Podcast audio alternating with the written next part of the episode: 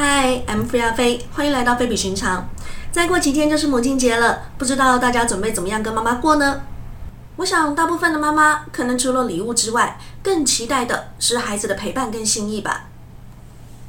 小时候流行写卡片，叛逆期的时候一句母亲节快乐，打工之后用自己的钱买了一份不贵但是礼轻情意重的礼物，到现在觉得。不只是母亲节，其实平常就该让妈妈过得像母亲节。可是你知道母亲节的由来吗？世界各国的母亲节都在同一天吗？还有不同的国家对母亲节是不是有不一样的庆祝方式呢？这集说给你听。关于母亲节的由来有两个说法，第一个是起源于古希腊，古希腊的人们会在特定的一天向希腊众神之母瑞亚女神致敬。这项传统流传进了十七世纪的英国后，因为宗教信仰的缘故，教会改为在母亲节表达对圣母玛利亚的崇敬。这一天，同时也拥有重生的意义。第二个说法是源自于一位叫安娜·贾维斯的女性。安娜她终身未婚，一直陪伴在母亲身边。安娜的母亲是一位很有同情心而且心地善良的女士。但一九零五年的五月九日。安娜的妈妈去世了，那天刚好是五月的第二个星期日。当时正值第一次世界大战，安娜看见许多阵亡将士的母亲与妻子孤苦无依，深感凄凉。因此，不仅是为了纪念母亲，同时也希望世人能正视母亲对家庭、对每个人的贡献。于是，安娜开始四处呼吁，写信倡议，希望能设立一个法定节日来感谢母亲们的付出。并且提出要设立一个日子来纪念默默奉献的伟大母亲们。后来，安娜在一九零七年，也就是母亲过世的两周年，于教堂礼拜上发起一场纪念母亲的活动，成为了第一次母亲节合法运动。隔年一九零八年，安娜同样在五月的第二个星期日，当年五月十日，举办更大规模的活动。不仅是安娜所在的城市。连其他州也开始逐渐受到影响，像是美国的西维吉尼亚州和宾夕法尼亚州等等，也都开始举办母亲节的相关活动。终于在安娜的努力下，一九一三年，美国国会确定通过，将每年五月的第二个星期天作为法定的母亲节。时任总统汤马斯·伍德罗·威尔逊也在一九一四年发表官方声明，正式宣布母亲节为美国合法。国定节日，而关于母亲节的代表花朵康乃馨呢，则是由于安娜的母亲生前最爱的花朵是康乃馨，所以康乃馨也就成了母亲节的花朵象征。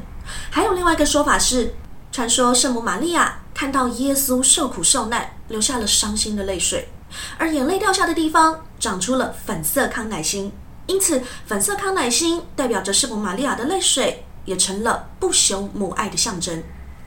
而不同颜色的康乃馨也代表不同的意思哦。红色康乃馨是用来祝愿妈妈可以健康长寿，黄色康乃馨代表对母亲的感激之情，粉色康乃馨是祝福妈妈永远年轻美丽，而白色康乃馨除了具有以上各色的意思之外，还可以寄托对已故母亲的哀悼思念。当然啦，在这个特殊的节日，仪式感一定要有。不同的国家都会怎么庆祝母亲节呢？他们的母亲节跟我们是同一天吗？一起来找几个国家看看。希腊母亲节一月八日。希腊作为母亲节的起源之地，他们庆祝母亲节的方式也相当具有特色。例如，在希腊北部地区，丈夫会在这一天跟妻子互换角色，丈夫必须待在家里洗衣服、做饭、打扫房间。照顾孩子，而且还要系上围裙，而妻子们则是可以在这天走上街头去喝酒、玩牌等等。近年来，随着时代发展，希腊人改为在首都雅典用骑脚踏车的方式来庆祝母亲节。瑞典母亲节五月最后一个星期日，跟我们的习俗不同，瑞典的母亲节是绝对不能送康乃馨给妈妈的哦。康乃馨在瑞典代表的意思为死亡，因此只有逝者家人才会收到康乃馨。瑞典人的庆祝方式是在母亲节前夕举行义卖，由瑞典红十字会举办。义卖所得将会给育有许多孩子的妈妈们作为他们的度假经费。英国母亲节，复活节前两周，大斋期第四个星期日，在英国母亲节当天，所有在外的子女都必须返乡探亲，向妈妈表达爱意。英国人会带一种蛋糕回到老家，那种蛋糕叫 Cinder Cake，有点类似 Christmas pudding，但糖分更高一点。在蛋糕的上面还会放着十二个杏仁糕，象征耶稣的十二门徒。法国的母亲节，五月的最后一个星期天。一九二八年，英国的女性开始抬头，因为这一年。英国的妇女获得了参与选举的权利，而在法国，政府也为女性，特别是母亲，实施了一件事，就是宣布母亲节为国家的正式节日，并且将节日订立在五月的最后一个星期天。所以，五月的法国在最后一个星期天，每个家庭都会习惯吃一顿丰盛的晚餐，饭后再为母亲送上蛋糕，向妈妈表达浓厚的爱与感谢。另外，法国的母亲节习俗还有一条由子女赠送的面织项链，项链由不同形状或颜色的通心粉制成，都是靠子女亲手制作。这是多年来蝉联最让法国母亲感动的礼物哦。塞尔维亚母亲节，三月八日。塞尔维亚庆祝母亲节的方式十分有趣。母亲节当天。孩子们会溜进妈妈的房间，将她绑在床上，而妈妈醒来后会拿出藏在枕头下的糖果和礼物，作为请求孩子松绑的交换。印度母亲节，五月第二个星期日。印度作为保守国家的代表，但是在母亲节那天却是一反常态。他们鼓励所有的妈妈们穿着七彩缤纷的纱丽，以及佩戴精致的首饰，在公共场合交流娱乐，以此彰显母亲的温暖与美丽。泰国母亲节，八月十二日。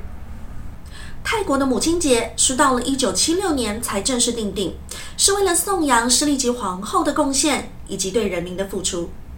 泰国政府将施利吉皇后的生日，也就是八月十二日，定为泰国母亲节。节日期间有个特殊的活动是全国评选优秀母亲。不仅如此，在那天，儿女会将意为母亲之花的洁白茉莉花送给母亲，来表达感谢。墨西哥母亲节，五月十日。墨西哥跟英国一样，到了母亲节前夕。在外地的子女要返回母亲所在的家，为的是隔天准备一顿丰盛的早餐或早午餐给妈妈。在母亲节当天的庆祝方式以献唱诗歌为主，通常还会交换巧克力与鲜花。西班牙与葡萄牙有两个母亲节。西班牙与葡萄牙有两个母亲节，第一个母亲节一样是在五月，但是是在五月的。第一个星期天，五月是圣母月，因为这原因，西班牙和葡萄牙将母亲节定在这个月份。因为这里制定母亲节的缘由跟刚刚上面说的美国安娜贾维斯故事没有关系，所以他们没有等到第二个星期日，而是将母亲节设定在五月的第一个星期天。而第二个母亲节是十二月八日，这一天同样是为了纪念圣母玛利亚。这天是圣母无原罪日，也变成孩子对母亲表达爱意的日子。但在习俗方面，西班牙与葡萄牙跟大家没有太多不同，孩子们一样是跟随国际的庆祝方式，向母亲送上康乃馨来表达心意。其实大部分的国家母亲节都是在五月的第二个星期日。看完上面这么多不同国家的庆祝方式，除了大开眼界之外，不知道有没有提供您什么？今年母亲节送礼的灵感，其实能够陪伴在妈妈身边的我们，就是最幸福的孩子。相信对妈妈来说也是。节日要到了，抽出时间回去陪陪家人吧。这世界上最无私无价的宝藏就是爱，让这份爱的温暖充满今年的母亲节吧！也祝全天下的妈妈母亲节快乐！如果你喜欢我的频道，也请帮忙免费订阅、按赞以及分享，并且开启小铃铛，谢谢。好的，那么这集就先聊到这儿，感谢您的收看，我们下集节目见喽，平安，再会。